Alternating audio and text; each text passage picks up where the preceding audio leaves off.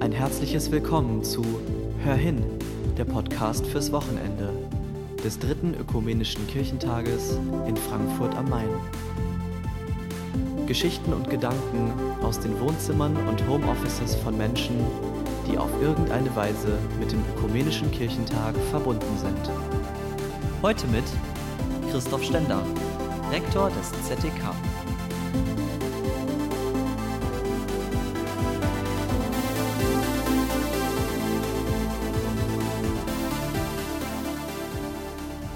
Während ich immer wieder darüber nachdachte, Tagebuch zu schreiben, begegnete mir ein anderes Format, Erinnerung zu speichern, eine App, die ein Freund auf meinem Handy installierte.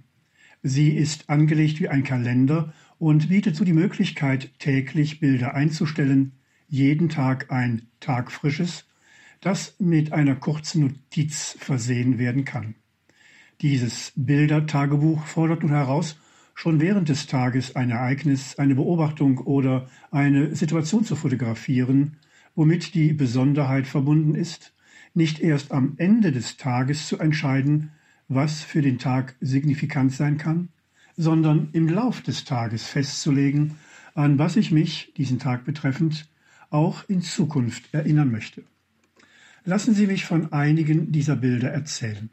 Vergangenes Wochenende, Ostersonntag, war es der fast abgeräumte Mittagstisch. In einem ganz kleinen Kreis haben wir gekocht, gegessen und nun standen nur noch halb volle Gläser, leere Tassen, die Osterkerze auf einem erhöhten Leuchter und daneben ein großer Zweig japanische Kirsche mit zwei Palmzweigen auf dem Tisch. Ein signifikantes Foto von diesem Tag, verbunden mit der Notiz Danke. In der Karwoche begegnete mir tagesaktuell das Motiv des Taubenpaares, das schon lange treu im Garten hinterm Haus lebt und das nun in gebührendem Abstand von anderthalb Metern über eine halbe Stunde lang durch diesen Garten spazierte. Notiz Gelassenheit. In den vorösterlichen Tagen war das Graffiti an einer Hauswand das tagfrische Bild. Ein Seepferdchen tanzte auf dem Wasser das von Anwohnern allerdings durch davor gestapelten Sperrmüll in einen ganz neuen Kontext gestellt wurde. Notiz Träume im Alltag.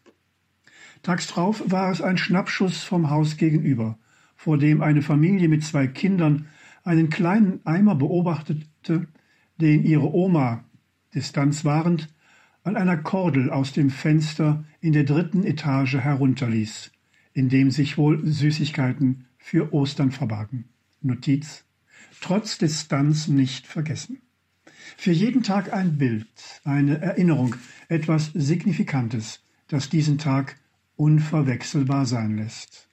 Und jeder uns geschenkte Tag, im Bild gehalten und trotzdem vergänglich, ist es wert, mit den Notizen, die gerade passen, einander und Gott Danke zu sagen.